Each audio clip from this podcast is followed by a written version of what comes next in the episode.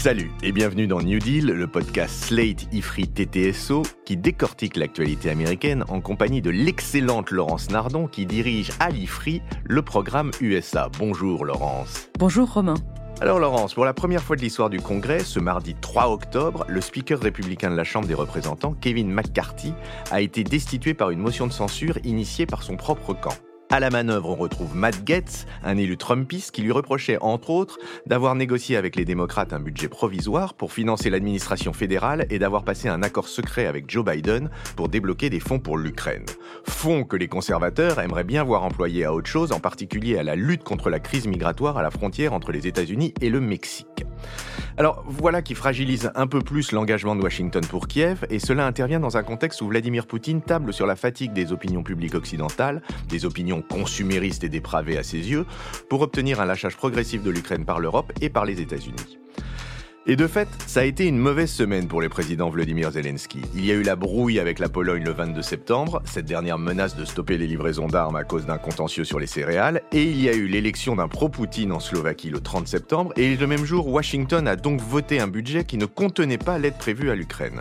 Le champ politique américain apparaît comme de plus en plus fracturé sur cette question du soutien à Kiev, et c'est déjà un point de débat central dans la campagne pour les présidentielles. Des élections d'une importance capitale ont sans doute pour les Ukrainiens.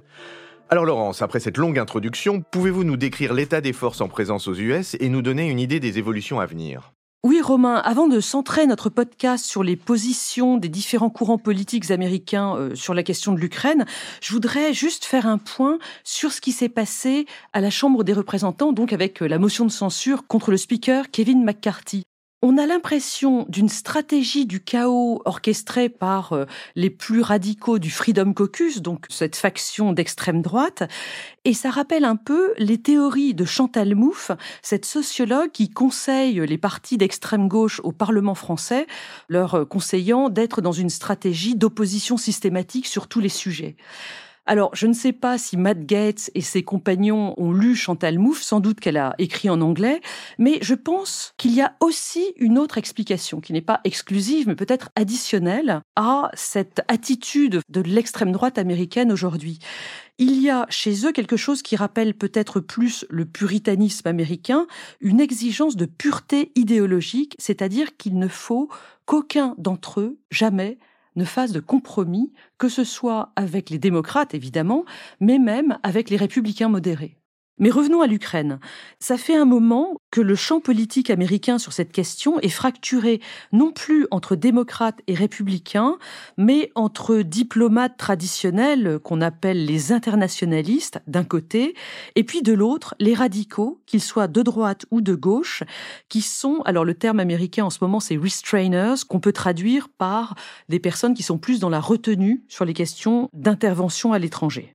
Mais c'est quand même des républicains que vient cette impulsion qui a suspendu le financement à Kiev. Et dites-nous un petit peu quelles sont les lignes de fracture au sein même du Parti républicain sur cette affaire. Eh bien, elles étaient très claires lors du deuxième débat télévisé entre candidats à la primaire républicaine qui a eu lieu le 27 septembre. D'un côté, on a donc les modérés, les internationalistes, au premier rang desquels Chris Christie, l'ex-gouverneur du New Jersey, qui lui est très solide sur la nécessité d'un soutien à l'Ukraine. Il lie l'importance stratégique de ce théâtre à la menace chinoise. Donc, en gros, si on lâche l'Ukraine, la Chine se sentira autorisée à envahir Taïwan. Il faut donc être très très ferme. En passant, c'est exactement la position de l'administration Biden. On voit donc bien que ce camp des internationalistes regroupe à la fois des démocrates et des républicains. Il y a ensuite Mike Pence, l'ex-vice-président, qui est assez pondéré sur ces questions de relations internationales. C'est pas le cas sur l'avortement.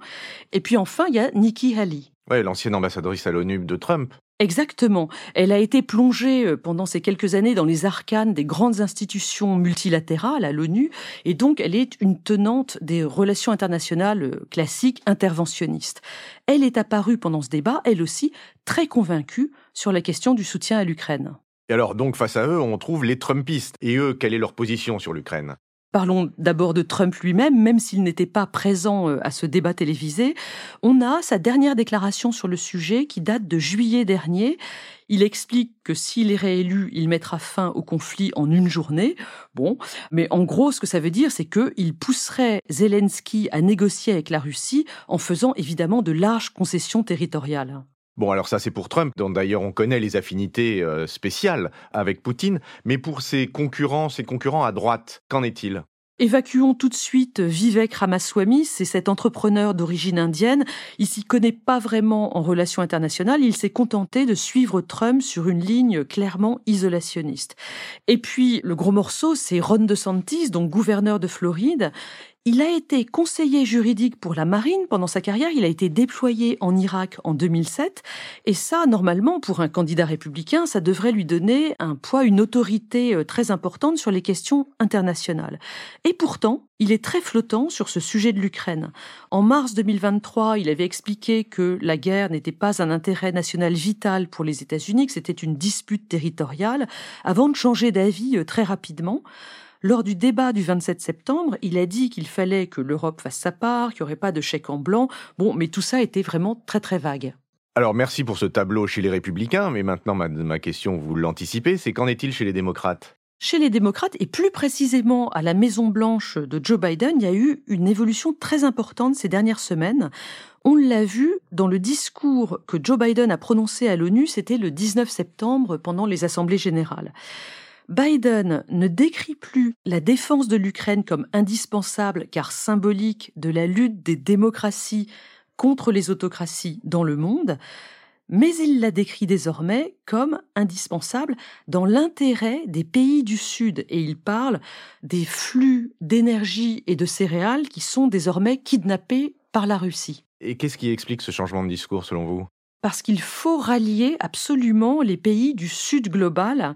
Bon, j'emploie ce terme à la mode, mais on est d'accord que c'est un terme réducteur. Mais ce qui est vrai, c'est que les pays du Sud n'ont pas vraiment suivi le discours moral de défense de la démocratie porté par l'Occident. On l'a vu en février dernier 2023 lorsque l'Assemblée générale de l'ONU a adopté une nouvelle résolution exigeant le retrait des forces russes d'Ukraine. Lors de ce vote, on a eu 141 voix pour, mais 7 voix contre et 32 abstentions, surtout en Afrique. Et ce qui est intéressant, c'est que au fond, cette position des pays du Sud, on la retrouve aux États-Unis même, à la gauche du Parti démocrate. Peut-être que vous vous souvenez qu'il y a un an pile, en octobre 2022, cette élue démocrate qui représente l'État de Washington, Pramila Jayapal, avait fait signer une lettre par ses collègues demandant à la Maison-Blanche d'ouvrir au plus vite des négociations entre l'Ukraine et la Russie. La lettre avait été retirée très rapidement et depuis, on n'entend plus tellement la gauche radicale démocrate sur ce sujet, mais ils pensent toujours la même chose. Ils sont opposés aux interventions américaines à l'étranger, qui sont à leurs yeux soit l'expression de l'impérialisme américain euh, totalement abusif, comme par exemple en Amérique latine dans les années 70, ou alternativement qui représentent une aide objective à des régimes iniques, comme celui de l'Arabie saoudite, ou à des régimes corrompus. Oui, et c'est vrai que cette question de la corruption en Ukraine rejaillit régulièrement. Oui, absolument. Et il y a d'ailleurs un article de Politico daté du 2 octobre qui évoque cette question. Il revient sur un rapport du département d'État sur la corruption en Ukraine, un rapport qui a une version publique et une version classifiée que Politico s'est procurée on y lit que le gouvernement américain est vraiment très inquiet de la corruption en Ukraine liée aux oligarques dans le secteur de l'énergie, la centralisation excessive du système bancaire, le détournement des aides américaines comme en Afghanistan, etc. Alors on voit le, gouvernement ukrainien agir, mais on a peur que cette corruption soit quand même structurelle dans le pays et elle explique en grande partie les grandes réticences dans l'UE à la perspective d'une entrée de l'Ukraine. Mais bon, vous venez d'évoquer la gauche du Parti démocrate. Est-ce qu'on a fait le tour des positions politiques sur l'Ukraine aux États-Unis? Et non, il y a encore un courant important à signaler, ce sont celles et ceux qui pensent que Biden n'en fait pas assez dans la défense de l'Ukraine qu'ils mettent en avant le risque d'une escalade avec la Russie pour envoyer le minimum d'armes, ce qui ne permet pas aux forces armées ukrainiennes de faire des avancées suffisantes vis-à-vis des Russes. Et ce serait pour ça que l'offensive ukrainienne qui a démarré au mois de juin patine depuis ce moment-là. Et alors, qui sont les tenants de cette lecture? Les relais ukrainiens, notamment la, minorité ukrainienne très importante aux États-Unis, mais aussi le comité éditorial du Washington Post qui a euh, écrit un article très net sur ce sujet. C'était le 20 septembre dernier. Leur raisonnement, c'est que donner plus d'armes pourrait faire espérer que la guerre soit gagnée par l'Ukraine avant les élections présidentielles américaines de novembre 2024. Oui, avant les élections de novembre 2024 et une éventuelle élection de Trump qui remettrait en question le soutien américain à l'Ukraine. Mais ce soutien, il est déjà menacé à l'heure actuelle, non? Mais oui, puisqu'on a vu euh, dans la séquence de ces jours derniers le passage d'un budget in extremis dans un, un, chaos parlementaire, un budget qui ne contenait pas l'aide prévue à l'Ukraine. Alors, pour rentrer dans les détails, la Maison-Blanche demandait 24 milliards pour l'aide à l'Ukraine, dont 13 pour l'aide militaire précisément, et dans le texte qui était en discussion, on avait laissé uniquement 6 milliards. Et même cette portion congrue n'a pas pu être votée. Officiellement, le financement destiné à l'Ukraine pourrait être voté euh, autrement dans les semaines qui viennent, mais il va falloir voir ce qui se passe parce que le chaos est vraiment euh, extrêmement intense euh, dans la Chambre des représentants. Mais alors, si c'est le chaos chez les représentants américains, est-ce que l'UE, l'Europe, peut pallier ces hésitations? Oui, vous parliez de l'attitude de la Pologne et de la Slovaquie dans l'intro, mais il faut quand même rappeler que l'Union européenne et l'Europe sont des soutiens vraiment puissants de l'Ukraine.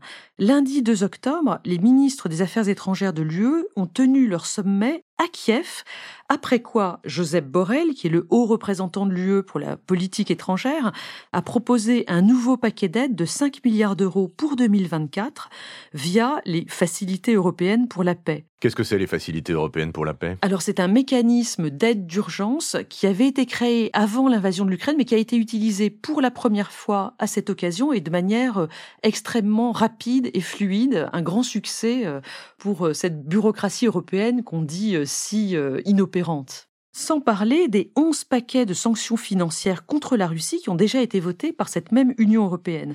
Et pour finir, il faut dire un mot des missiles sol-air que les États-Unis ne veulent toujours pas envoyer, mais que la France et la Grande-Bretagne, elles, ont envoyé en Ukraine.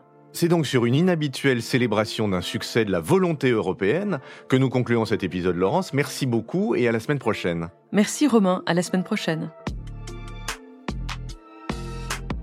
Retrouvez New Deal chaque semaine sur Slate Audio et toutes les plateformes de podcast.